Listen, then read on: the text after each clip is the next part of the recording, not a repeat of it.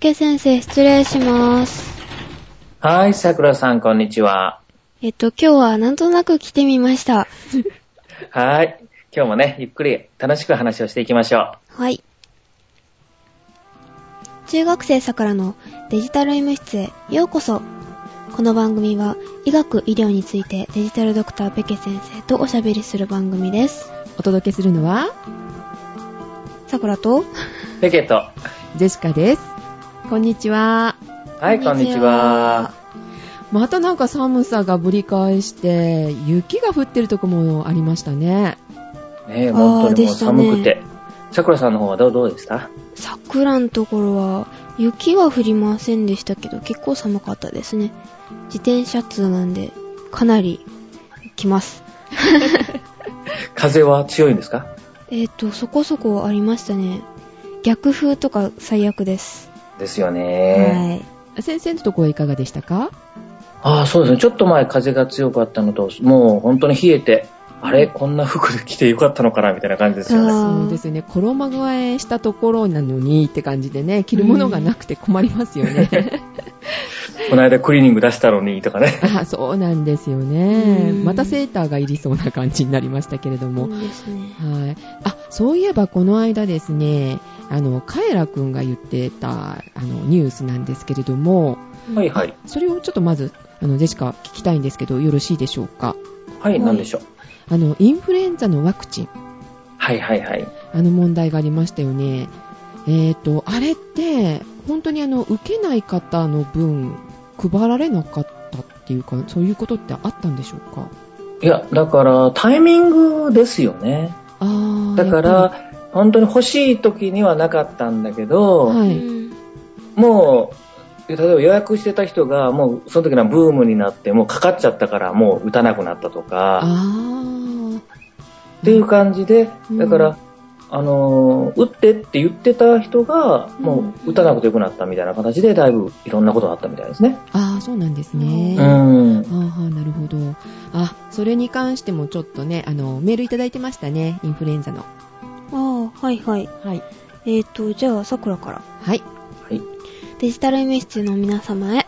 はいえっ、と、ベケ先生、はじめまして。さくらさん、ジェシカさん、こんにちは。FA です。と。あ、こんにちはこん。にちは。はい、こんにちは。とデジタル医務室の配信、いつも楽しく聞かせていただいております。とても勉強になります。あありがとうございます。今回はペケ先生のに薬の認可、えっ、と、治験について伺いたいと思いメールしました。先日、行きつけの小児科で、新しい HIV、えっ、と、インフルエンザ菌 B 型、えっ、と、ワクチン。HIV。HIV か。V だと違うね。V だ。V じゃない、B だ。B。えっ、と、ワクチンの、えっ、と、治験に参加ししませんかというお声を、んおお声掛けをいただきました。うん。えっ、と、日本国内では、えっ、と、おととし、えっ、と、初めての HIV ワクチンが発売となり、長男はこちらのワクチンの接種を受けました。うーん商品名、アクトヒブ。うーん。アクトヒブ？うん。うーん。えっ、と、今回は日本で2種類目となる HIV ワクチンですが、すでに海外で実績あるもので、私がネット上で調べた限り、えっ、と、す、重圧重篤？重、重篤？重篤？です重ね。篤？重篤な副作用などで、えっ、と、問題になっているような情報はなかったので、今回は治験に協力するつもりです。なお、今回の治験のフェーズ1だそうですと。えっ、と、新薬の臨床試験、治験、えっ、と、認可についてメディアで目につくときは決まって悪いイメージ、過去認可が遅い副作用を見逃したなどですが、うん実際のところが見えてきません。うん。現場にいらっしゃる先生の思うところをお話しいただければ幸いです。えっ、と、よろしくお願いします。FA さんでした。あ、ありがとうございはます。はい、ありがとうございます。え、治験のフェーズ1ってどういうことですか？あのーまあ、これフェ、治験っていうのはね、まあ、はいお薬を作り出すよっていうことですよね。はい。うん、なんですけども、その治験っていうと、もうある程度動物実験が済んで、人に使い出すところからが、まあ、治験っていう言い方をするんですよねで、その時のフェーズがは1、2、3、まあ、言えば4まであるんですけど、はい。一番最初に人間に使い出すところがフェーズ1っていうやつですね。ああ、そういうことなんですか。だから普通はね、これフェーズ1にあの当てはまるケースっていうのはかなりあの少ないんですけど、はい。うん。だからそこの先生、行きつけの先生はかなりそういうのに関わられてる先生なんでしょうね、フェーズ1ということは。ああ、そうなんですね。だからフェーズ2とかフェーズ、まあフェーズ3になると、かなり広いところでやる可能性が出てくるので、はい。はうん。あの、まあ、あの、そういうのに会う機会も多いんですけどもねう。ん。うん。じゃあ、フェーズ1の状態で、こう、FA さんのお子さんに、こう、試してみたいっていうようなことって、めったにないですね。い。そうですね。なかなか普通の人では少ないですね。うんだからうん少人数の人に対して、うんその薬が、あの、安全かどうかっていうのを確かめるのが、フェーズ1。うんうんなんですようんだから効くかどうかということよりはですね。はい。へぇインフルエンザ菌 B 型？はいはいはい。うーんまず、これがね、ちょっと引っかかったんですけども、はい。あ、の、話のね、マプラにインフルエンザの話されましたけど、ええあっちはウイルスですね。はい。うんこれはインフルエンザ菌なので、あー実はまるっきり別物です。全然違うんですか？全く違います。キャーうん、わからない。えインフルエンザでも菌とウイルスがあるってことですか、いや、だからですね、あの、先にインフルエンザっていう症状があったんですよね。風邪、まあ要するに風邪のひどいやつですよ。ああ、はい。インフルエンザにかかったっていうやつがあった時に、はい。まだワクチン、あの、ウイルスが十分見つからない頃に、はい。この菌が見つかっちゃったわけですよ。おー。で、インフルエンザ菌って言って、これが原因だろうって言って、これも肺炎を起こすので、で、名前を付けちゃったんだけれどもー。、ややこしい。そう。だけども、実はウイルスだったと。ああ、なるほどね。本当に別物なんですね。本当に別物です。で、だからこれが最初はインフルエンザの原因だとはい疑われてたんですよね。ああ、そういうことですか。はいああ、なるほどね。えー全然違うものでした。すいません。えーじゃあこのインフルエンザ菌 B 型っていうのは似たような症状が出るのは出るんですね？そのいや、だからこれは肺炎を起こす菌なんですよ。あ、肺炎だけですか？高熱が出るとか。風邪を起こし、引いた時に、はい。これに、あの、重、重層感染とか、だから、それに追加されて感染を起こしちゃうタイプでの菌ですね。うんだから、あのーだから風邪が万病のもとっていうやつの時の、はい。その、後に来る方ですね。ああ、なるほどだからね、風邪を、ひどい風邪をひいて、うんその後肺炎を起こしたりすると、まあこういうのに、インフルエンザ菌にかかってたりすることもあると。あーなんですかはいで、これが、あの、年寄り、ね、なんかの肺炎の原因になることが多いんですよ。おーえで、あと、やっぱ子供にもこれで肺炎を起こして、はいっていうことがあるんですね。ああ、じゃあこの対象になってるのは、じゃあ、あの、まあ今回は小児科ってことでしたけれども、はい。あの、お年寄りの方でこう、してみませんかって声がかかったりもするわけですね、というかもうこれ年寄りに全部打ちましょうってね、言うぐらい。あ。あ、そうなんですか？はい。もうこれをもう義務化した方がいいっていうぐらい、あの、これは言われる菌です。あの、ワクチンですね。へーで、これが ヒブでしょ？はい。だから HIV っていうもんですよ。ひぶ、ああ、そっか。はいはい。で、商品名がアクト HIV っていうんですけど、HIV ワクチン、HIV ワクチンっていう言い本当だね。。アクトヒブ。本 そうなんですね。う。うんん。なるほど。はい。えーと、では、あの、肝心のあ最後の方の、うん。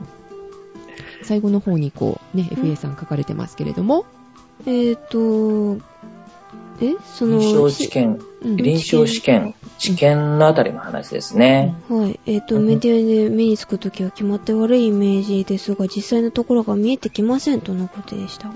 う。うんんあの、今、本当日本で、まあ、世界的にもそうなんですけども、治験のやり方っていうのは、特に日本で今、大きく変わったところなんですね。はうん。だから、まあ、昔からね、その薬を作るときっていうのは、治験って言って、あ。はい。あの、患者さんに投与して、どのぐらい効果があるっていうのを調べてたんですよね。うーん。なんだけど、昔は、それが、あの、ある研究室に薬屋さんが依頼をして、はい。そしてやってたんですよ。はで、そこに研究費を、まあ、いっぱい渡してですね。あ。で、先生、けデータを出してくださいと。うんで、お願いをして、で、あの、成果をだ、あの、研究、そこの先生方が、まあ、うんその、ここに来てる患者さんにお願いをして。やるというのが大体一般的だったんですね。うんだったんですか。うん。ただ、だからそれだから、それでもいい薬っていっぱいできてきてるんですけどね。はい。ただ、今言ったみたいにすると、悪いことをしようとするとできちゃうわけですよ。なのと、そこからお金をもらってるじゃないですか。はい。はい。悪い結果って出しにくいですよね。ですね。っていう問題点がちょっと指摘されて、今はそういうのをもっと厳密にやっていきましょうってやり出してるのが今現時点ですね。だから、まあそういうのが、まあいろいろあって、今は本当に臨床試験っていうのは、あのー広く、で、それも正確な形で非常に厳密にやられるようになってます。うんただですね、それをやるためには、やっぱり時間がかかるんですよ。あ、やっぱかかるんですか？う。うんんなので、ね、知見でそのね、認可が遅いとかって言われるのは、ええ日本でもう一度全部チェックをする、あの、その知見をやるのにやっぱり時間がかかるんですね。はい。はい。で、それをね、今一つ問題になってるのは、うん外国で安全であれば、はい。もう日本でその安全性試験もっと飛ばして、例えばフェーズ1っていうさっき言いましたよね。はい。これフェーズ1っていうのは本当に少量で安全かどうかを確かめることですけども、これはもう外国でやってるんだから飛ばしましょうよとか、うんうんうんそういうようなことが今議論されてるんですね。だけど、うん、だからそれでいいやという考え方もあるし、はい。はい。あのー何の薬だったかな？あの、ついこの間ですけども、あったのは、一つ、あのーイレッサなんかはその形で結構早く認可されたんですね。イレッサ？イレッサとは、なん、あの、肺がんの、あの、薬ですね。へーうん、に非常に効果のある薬で、はいこれ早く認可してほしいって言って言われた薬で、はい。うん結局後でちょっともう副作用のことが問題になったりはしたんですけどもね。はいうん。あのーちょっと早めにやるようなことを今、少しずつやる、やり始めてますね。なるほど。はい。でもね、外国と日本人との体格が違うとか、人種が違うので本当にそれでいいのとかいうような議論もありはします、一部では。あーなんかあの、ありましたよね。型が違うから、あの、に日本人と、えっと、そうそうそうそうなんなんか前にそんな話ありましたよあー、ね。なんかありましたね。うん。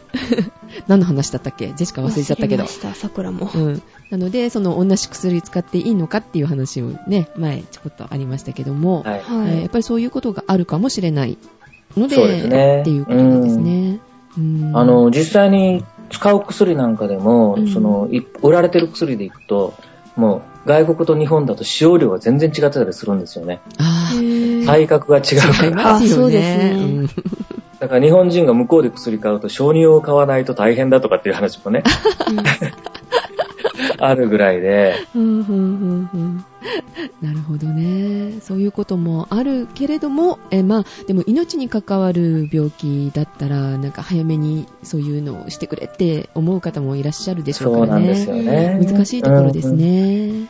でも早すぎるって、やっぱりその、副作用が出たりっていうこともあり得るうし、んうんうんああいう治験の時っていうのは、あれですか、あの、もしそういうことがあっても大丈夫で、あの、大丈夫っていうか、あの、あの、いいですっていうような、あの、契約っていうか、なんかそういう、なんか、するんですか？あ、それはありますね。で基本的にはもう、お金はいらない、取らない形を取りますし、はい。うん。で、もしも万が一何かがあった場合は、それちゃんと保証いたしますよっていうような、そういうような、もう本当にこれ契約ですね。ああ、そうなんですね。はい。うん、うん、うん。じゃあ、FA さん、えっ、と、受けられて、そういうね、手続きとかされたんでしょうかね。だから場合によって今は謝礼が出るケースがあるんですよ。ああ、そうなんですか。ああ、じゃあ実験台になる。え、え、え、そういう問題じゃ。いや、違う実際そういうのもありますよ。ああ、そうなんですね。はい。だから、今、時々、あの、うまくそういうような、その、知見のページとかを見てると、こういう患者さんの人を募集しますみたいな。ああ。う。うんーん。あ、そうなんですね。はい。はい。でそういうのを、なんかチェックしてて、マニアチックにやってる人もいるみたいですね。そうなんですか。えーそういうサイトとかある、あるんでしょうね、きっとじゃありますね、はあ。い。へーあ、じゃあうん今度検索してみよう。はい、わかりました。はいはいい。ですかね。はい。じゃあ現状はこういう感じですよということで、FA さん、よろしいでしょうか。でしょうか。まだちょっとね、物足りなかったらまた質問してください。あそうですね。はい。またメールをお待ちしてます。ということで。はい。もう一通ね、あの、メールいただいておりますので、これは、あの、ジェシカの方からお読みしたいと思います。はい、お願いしおます。願いします。えー、ラジオネームが二丁目小町さん。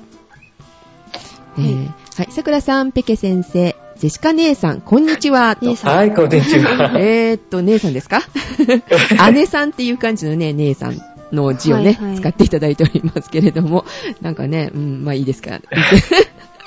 えーいつもパソコンで番組を聞かせていただき、勉強させていただいてますと。あありがとうございはい、ます。ありがとうございます。ありがとうございます。えー、偏頭痛のこと、えーの質問ですね。えー偏頭痛の回、とても参考になりましたと。私も数年偏頭痛を患っていますが、何をしても治らない反面、常に痛いわけでもなく、CT でも異常なく、対応に困っていました。これからも付き合っていかないといけないかいけないかな、とも、えーなと思いますかかな、えーとトムさんの偏頭痛の感じが私と全く同じでとても驚きました。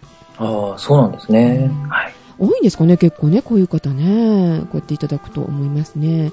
えーえー偏頭痛は、えー通り一辺倒ではなく、個人差が大きいようですね。その中で同じ傾向にあるだけでも、なんだか嬉しくなってしまいました。はい。痛いのは嬉しくないんですけどって、そうですよね。まあそうですね。本当もう痛いの、本当にね、うんあの、痛くない人からわからないですからね。そうですよねん大変だと思います。うん。まあだからあの、同じような症状の方がいて、えーそれでも CT でもね、異常がないし、って不安なところが、まあ同じ方がいらっしゃるというので、ちょっと安心されたってことでしょうかね。はい。えーっと、えー血圧は低いという、えー質問がありましたという、えーっと、これが質問ですね、今度はね。はい。えーっと、私は脈拍が50回、えーっと、1分間で50回より少ないですと。おはいはい。はい。えー血圧は上130、下70ぐらいですと。えー体型は肥満ですと。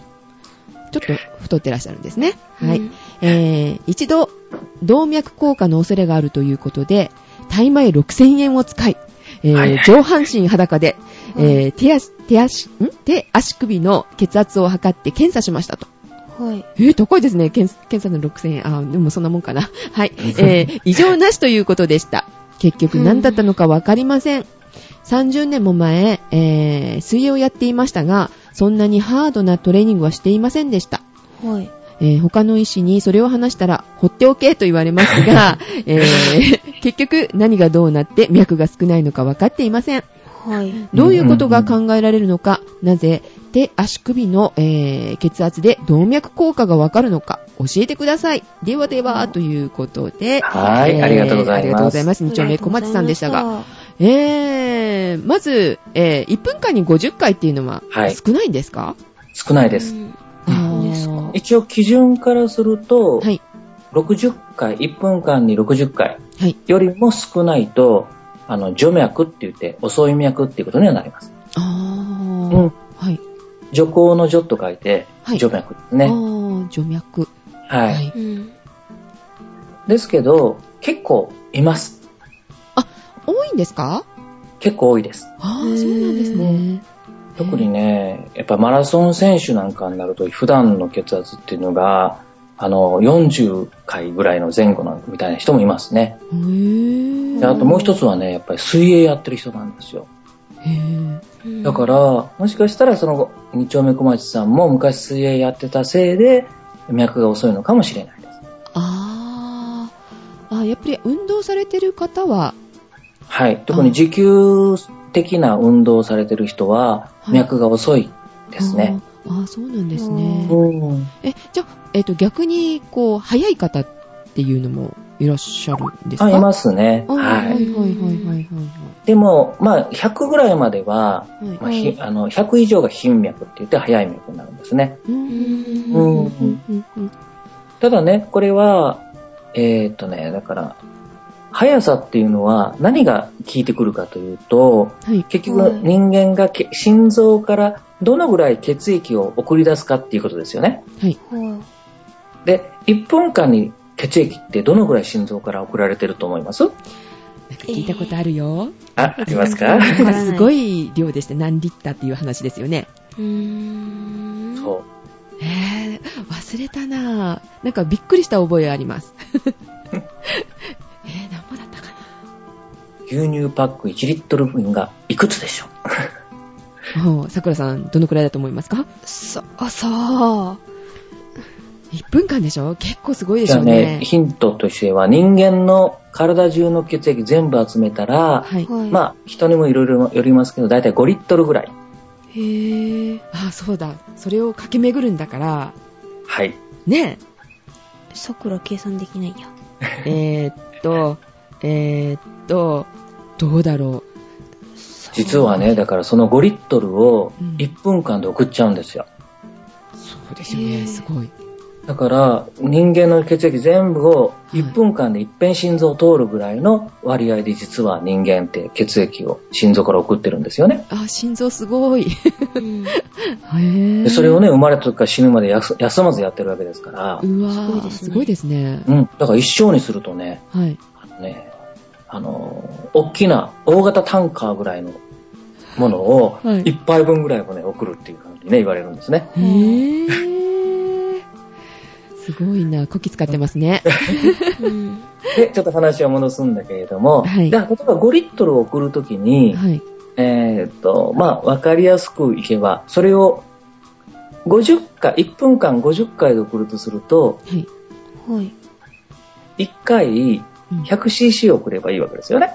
ああ、はいはいはい。はい。はい。で、普通の人はこれが1回がだいたい 70cc ぐらい送るんですよ。うーん。そうすると1分間70回ぐらいで、うん。だいたい5リットルなんですね。うんはいはいだから、心臓あの、持久走とかやってる人っていうのは、1回に心臓から送る血液が多いんですよ。うあん。だからゆっくりでいいんだよ。あ。へー。え、じゃあ、あの、鍛え方によっては、そうやってゆっくりになる人いるってことですかね。そういうことですね。はい。うんだからもちろんね、これあの、異常でね、心臓が異常があって、はい。あの、遅くなるっていうことはあるんですよね。うー。うんん。だから病的なというか、その、心臓の信号の伝わり方が悪くて、はい。ははい。で、遅くなるような病気もあるんですけどね。あ、はあはこれはもう心電図取ればわかります。あ、ああ、そうなんですね。うんだからもうその人はもう遅くなったらこれはもうしんどくてたまりませんから、うんそれこそしペースメーカーを入れたりするんですよ。ああ、そこまでなるんですね。はい。はいんでも、ね、この二丁目小町さんの場合は異常がないということなので、ええ。うん。だからこれはもう全然心配はいらないと。うーん。う。はん。っていうことですね。い。じゃあもう一つ質問ありましてね、この中に。はいえーっと、手足首の、えー血圧で動脈硬化がなんでわかるの？っていうことなんですけど。はい。えこれね、うん。手足のね、あの、血圧を測る道具とほぼ同じようなものを使うので、はい。血圧を測ったと思われてるのかもしれないんですけれど、あ、実は違う。違うんですよ、これ。あ、そうなんですね。はい。あ、よかったで、です、ね。これ、タイ米6000円っていうのは、こうんれ保険効かない検査なんですね。ああ、やっぱり。うんはいはいはい。えー、どういう検査なんですか？これはね、脈波って言って、はい。なんか心臓からキュッと心臓が縮まった時に脈、あの、脈が送り始められますよね。はい。その振動がどのぐらいの速さで手足まで伝わるかっていう調べる脈波という視線脈波とか、はい。その、いうような言い方をするんですけどね。はい。はい。うん。そのし、脈、あの、し血液の振動を調べる検査なんですよ。あ。えーじゃあ微妙なことをこう調べてるんですね。そうですね。ん。でで、振動ですんで、はい。あの、硬いと早く伝わるんですよ。血管が。が。あー、なるほどね。はい。なので、手足首に測っつけて、はい。で、心臓を送ったのその速度を見て、で、血管の硬さを見るっていうのに一応相関があるというのが見ることができると。で、動脈硬化がわかるんです。うーん。なるほど。うで、そういう検査を多分されたんだと思うんですね。ーんだからこれは、あの、脈が遅いっていうことではなくて、はい。うん逆にその、ここにも書かれていますけども、動脈硬化の恐れがある、うんまあ、その体系的なことも含めてですね、あのがあるということで、はい。あの、この動脈硬化がどの程度進んでいるのかっていう検査をされたんだと思うんですね。うーんうんうんうんじゃあ、その脈拍だけではわからないんですね。そうですね。うん脈拍だけではわからないです。はい。で、血圧だけでもわからないと、その、何ですか？な何検査って言えばいいんですか？それは。えっ、と、脈波の検査ですね。脈波の検査ですか。はい。脈波の検査で、体前6000だったと思いますということですね。はい、そうですね。あの、動脈硬化って、この、あの、はいこの方はちょっと肥満だっていうふうにおっしゃってますけれども、肥満の方は危ないんですか？そうですね。うーんあ、の、いわゆるこれ動脈硬化の原因が、やっぱりその、今言ってるコレステロール。コレステロール。はい。ははい。で、コレステロール、脂肪のあの血管への蓄積はい。なんですね。うーうん。ん。で、肥満は、そのこう動脈硬化の、あの、要因の一つです。まあ、非常に大きな要因の一つですから。あー。わかりました。あ、そういえば、あの、まあ、ちょっと話ずれますけれども、ちょっといい,、はいいでしょうか。はいえっと、動脈硬化と、くも膜下出血って関係ありますか、うーん、多少ありますね。あ、多少っていうかもう少しあるかな。まあ、どちらも血管病変ですから、はい。うん、あの、動脈硬化があると、あの、まあ、どちらかというと動脈硬化の場合は狭くなるんですけれどもね。はい。うん。で、まあ、詰まる方がどちらかといったらメインにはなりますけれども、はい。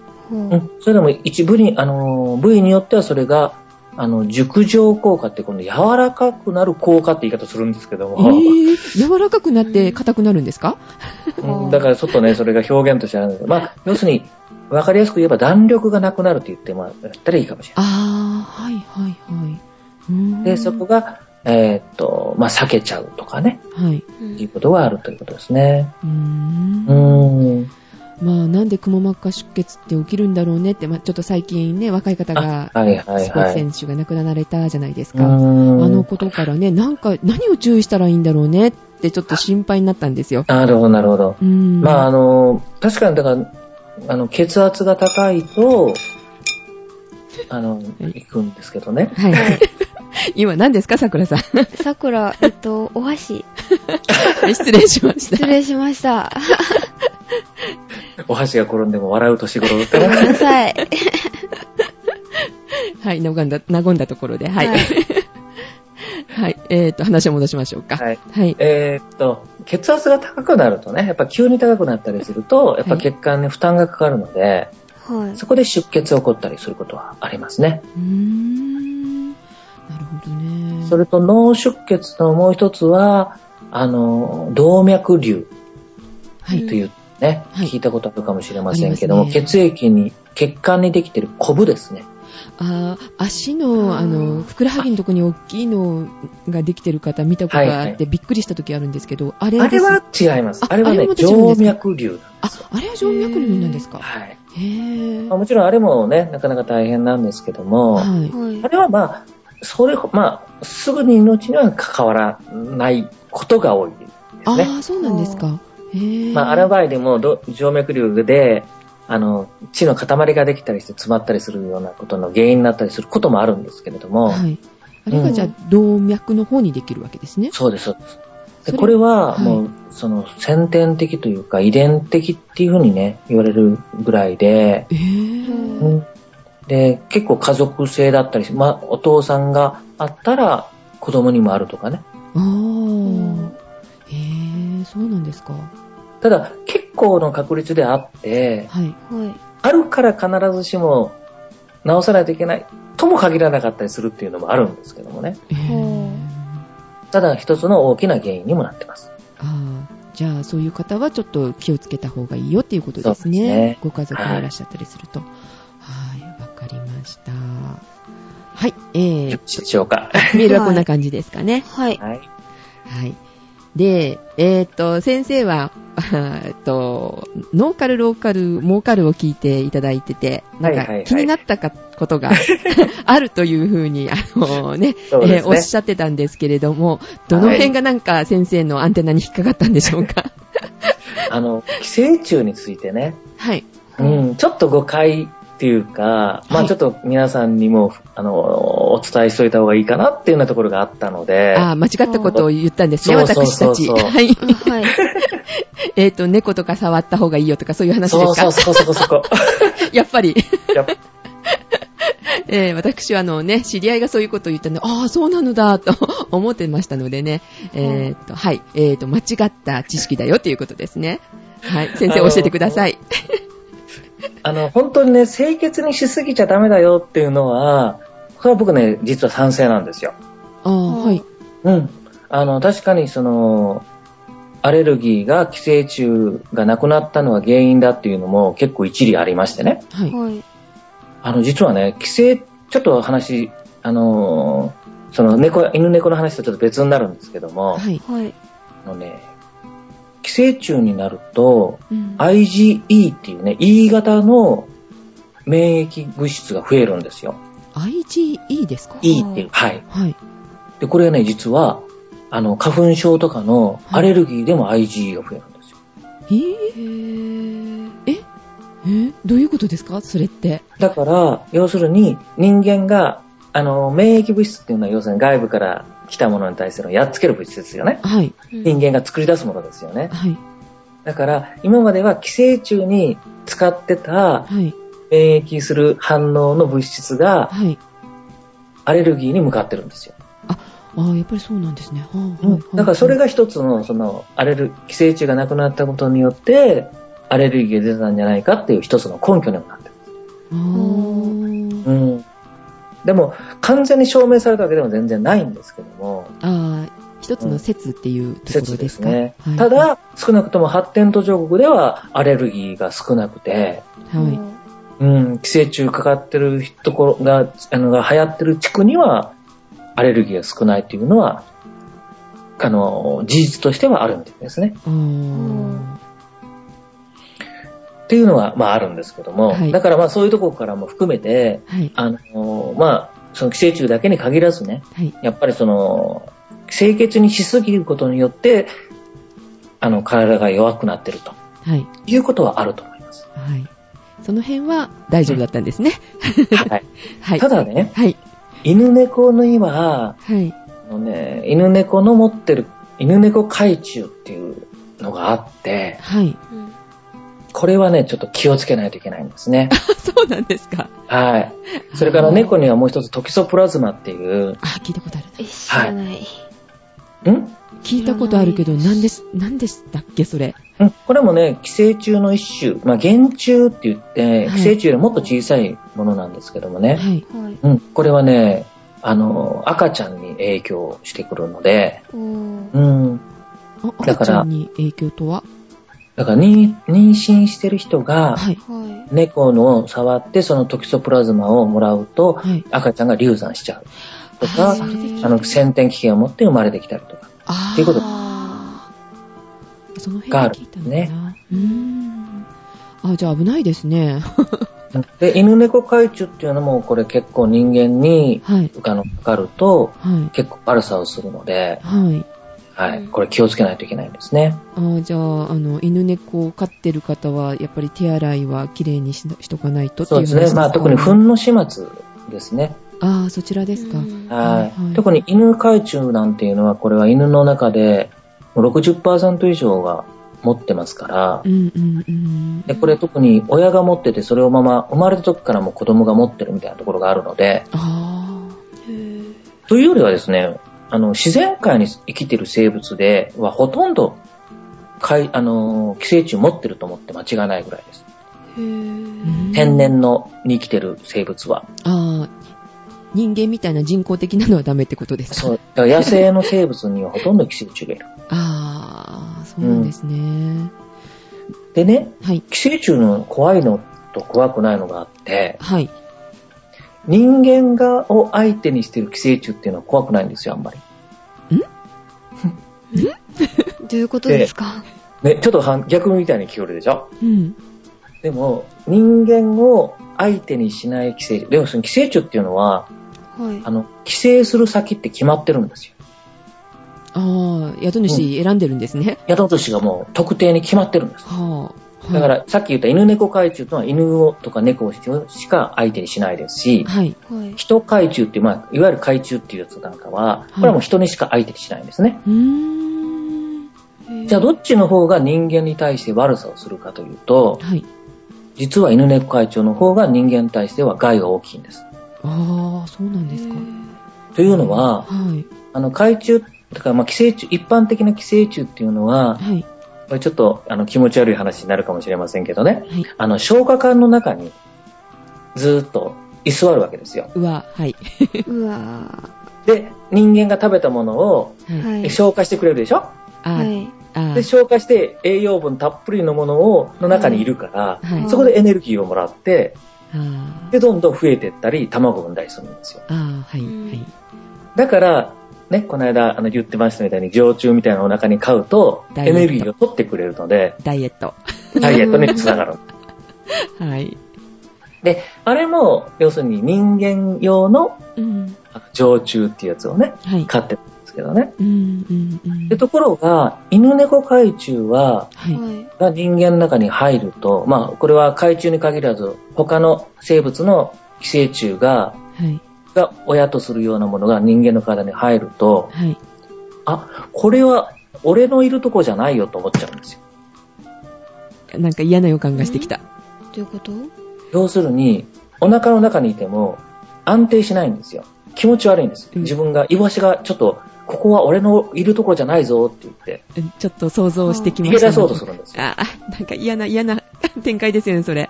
そうです。うわー、それってもしかしてあの、他の臓器に行くって話ですか、はいうわ壁ーえかあの腸の壁を食い破って、はい。で、体中を入り出すんです。ーうわだから。肺に行ったりすることもありますし、はい。あの、目に来たりすることもある。うわー、うわー。え、目に来たりって、あの、脳に来たりっていうのもあある脳に来ることもあります。うわだから脳腫瘍だと思って出してみたら中に寄生虫がいたとかいうようなのも昔はよくありましたね。豚なんかは、豚の海中、あの、豚の、あの、常虫、はい。うん、あの、有効常虫っていうのがいるんですけどもね、はいこれはもう有効常虫症とかって言って、はい。うん脳なんかにいっぱい出てくるような写真が、僕なんかも見たことがあります。ああ、そうなんですね。はい。アメリカドラマを私、あの、ハマって見ちゃってるんですけど、はいドクターハウスっていうやつなんですけどね。はいはいそれでやっぱり、あの、脳の中に、その、いたんですよ。そういうのが。はいはいはい。じゃあ、それは、あの、人間が飼ってるものじゃなくってっていうそうです、そうですね。人間相手の、まあ、宿主という言い方をするんですけどね、はい宿主って書いて、はい。うん、宿主って言うんですけども、うん人間が宿主じゃないタイプの寄生虫だと、いろんなところに行っちゃうんですね。うわ、怖いですね。あ、だから怖いんですね。そう。だから、犬猫はちょっと気をつけた方がいい。はわかりました。それと、もう一つだけ。はい。あの、寄生虫は、決して過去の病気じゃないです。あ、そうなんですか。えはい。今の子供たちはあまりこう、出ないっていう話してたんですけども、うん。量は少なくはなってるんですか？いえ、あのね、あの、さっきポキールの話されましたよね、きこの間もね。うん。あの、お尻にはいシール当てるやつ。情けな感じがするって言ってましたね。でもなぜ今もやってるかって言ったら、はい。やっぱ今もあるんですよ。あれば。ああ、そうなんですか。はい。あの、子供たちの5から20%程度はあります。そうあるってなんですね言われてま。す。へー。じゃあ、たまたま、あの、桜もカエラも引っかからなかっただけの話なんだ。うんだから、あのね、流行り出すと本当にもう、みんなかかっちゃうぐらい結構、あれは、あの、かかるんですね。そうなんですそうね。なんですか。うん特にあの、まあ、小学生ぐらいになるとあれなんですけど、はい例えば幼稚園とかうん保育所なんかで、うんあの、同じ毛布で寝たりするじゃないですか。あ、しますね。うんそうするとそこの毛布で、ね、あの、広がっちゃったりするんですね。そうなんだ。っていうのは、あの、卵があれ乾燥に結構強くて、ええで、卵を、あれはだからあの、お腹から、ね、中にいて、はい。はい。お尻の周りに卵を産むんですよ。肛門の周りにね。ああ、はいはいはい。だからあの、あそこでシールをやったら卵が取れるって検索できるんですけど、はいうん。書いてありますね。はい。だからその時にかなり痒いんですよね。ああ。そうすると、お尻ポリポリかいちゃうじゃないですか。うん。で、それして、ホコリになって出ていったのが、なんかの拍子に口に入る。うわうんで、移っていくんですね。ああ、ちっちゃい子はしそうですよね。でしょ？うん。で、だから家族の方にも移ることもあるので、ああ、ほんとだ。はだからこれ、あの、お布団なんかをちゃんと火に火に干すとかっていうのは結構大事なことなんですね。ああ、そうなんですね。うん。ああ、布団乾燥機じゃダメですね。布団乾燥機では弱、まだダメですね。あんあ、ああ、やっぱお日様に干さないとダメなんだ。ですね。桜してないです、あんまり。だから、本当にあの、決して侮っちゃいけないです。ただね、さっきみたいに行虫っていう、これがまあ行虫なんですけども、はいあ。。の、まあ、お尻が痒かったりとか、ちょっと睡眠薄くなったりするけれども、命を取るような病気には絶対だ。うんうんうんうん人が宿主です。はい。なるほど。あ、っていう、えうん。行虫と海虫の違いって、あ、全然違いますよ。あ、どう違うんですか？えっ、とね、だから大きくね、まあ、行虫はですね、あの、線虫の仲間っていう、だから、えっ、とですね、海虫っていうのがね、だいたいね、30、西と海虫と30センチぐらいの長さがあります。うわはーはい。で、行虫はね、はいえっ、と、長さでね、5ミリぐらいですね。あ、かわいいもんね。非常にちっちゃい。あうーんで、この間おなお腹に言ってた、その、飼ってるっていうね、い言ってるのは、常虫って言って、サナダムシですね。はい。はあれはね、長いやつだと10メーターぐらい。うわあ。うわー、キモ。だからね、一部がお尻から出たりすることがある。うわうわ広いよー。どうしましょう今すごい想像してしまったんですけど。うわえー、そんな10メーターにもなるのがあるんですか？はい、ありますね。うわ、すごいなぁ。えー、だって下手すると男の人の腸って短めでしたよね、確かい。や、いや、そんなことはないですけど、まあ、長くても7メーターぐらいですからね。ですよね。はい。絶対はみ出るじゃないですか、10メーターだったら。うわそうです、そうです。うわそうただ、あれはね、長さはね、そのぐらいあるんですけれども、はい。実はね、その長さっていうのが、えっ、とね、す数ミリの長さの一つが、それが一つの生物なんですよ。はあ。それが単に縦にずらーっと繋がってるだけなんですね。だから、ちぎれても、全然問題ないんですよ。ミミズみたいな。ミミズよりもっとタチが悪いぐらい。うわー。だってちぎれても生きてるんだよ。ミミズもだって、ちぎれてもあるじゃないですか。うん。でも、うんそのちぎれた部分がもうそのまま一つの生物なので、うわーでも卵をね、いっぱい産んじゃうんですよ。気持ち悪だって、あの、消化のあれがいらないでしょ？あ。そうです。食べ物を取る必要はないじゃないですか。あ親が食べてくれるわけだから。ーうわだからもう本当によく言うのは生殖器しかない動物って言い方をね。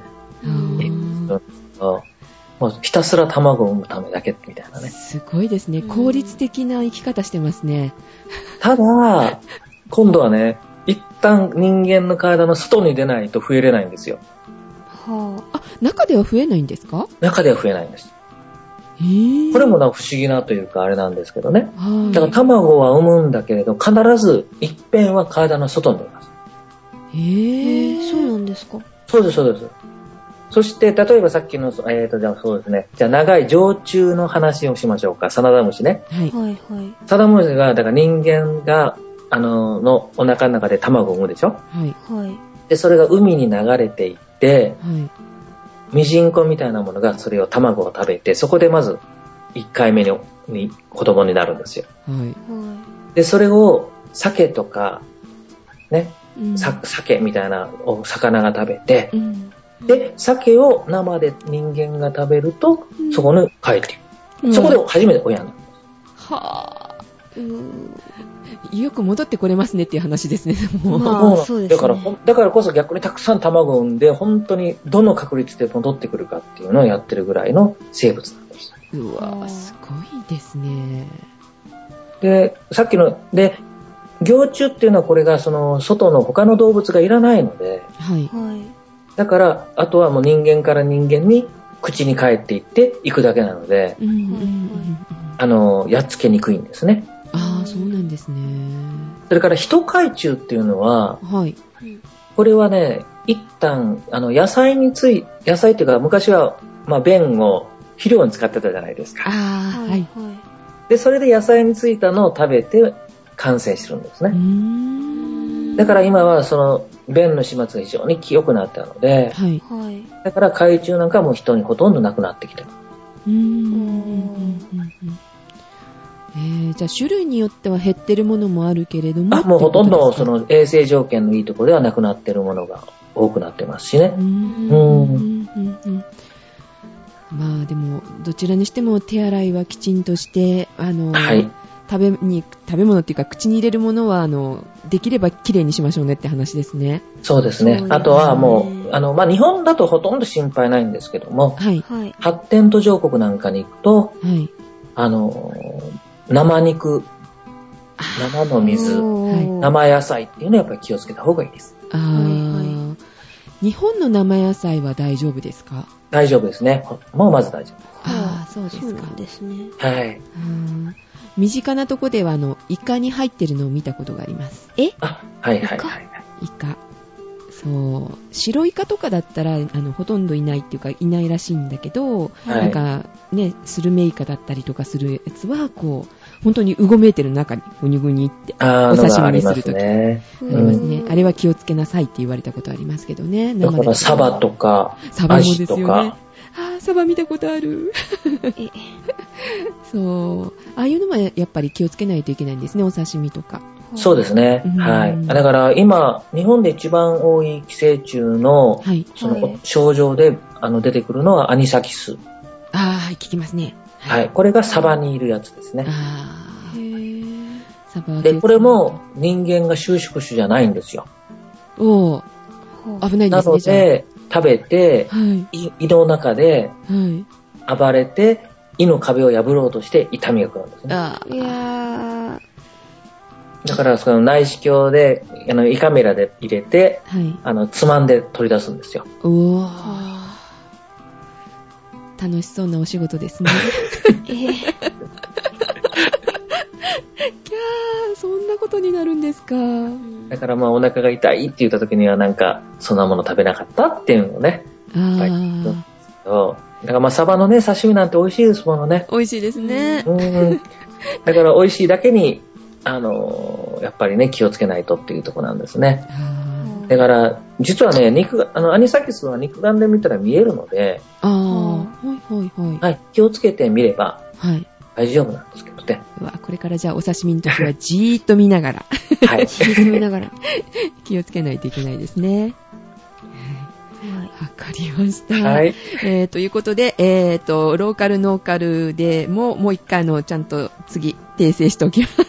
お願いします。ありがとうございました。はい、はーい。はい。はい。では、今日はこんな感じかな？はい。えーと、病院で聞きづらいことや医学医療について質問がめ、質問質問があればメールください。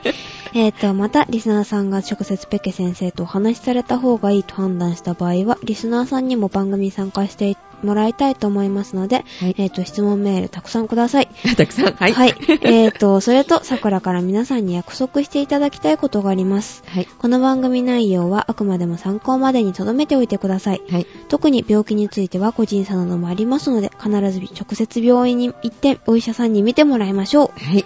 お届けしましたのは、桜と、ペケット。ジェシカでございました。では、では、はい、えーとありがとうございまし。た。ペケ先生、失礼しました。はい、また話をしましょう。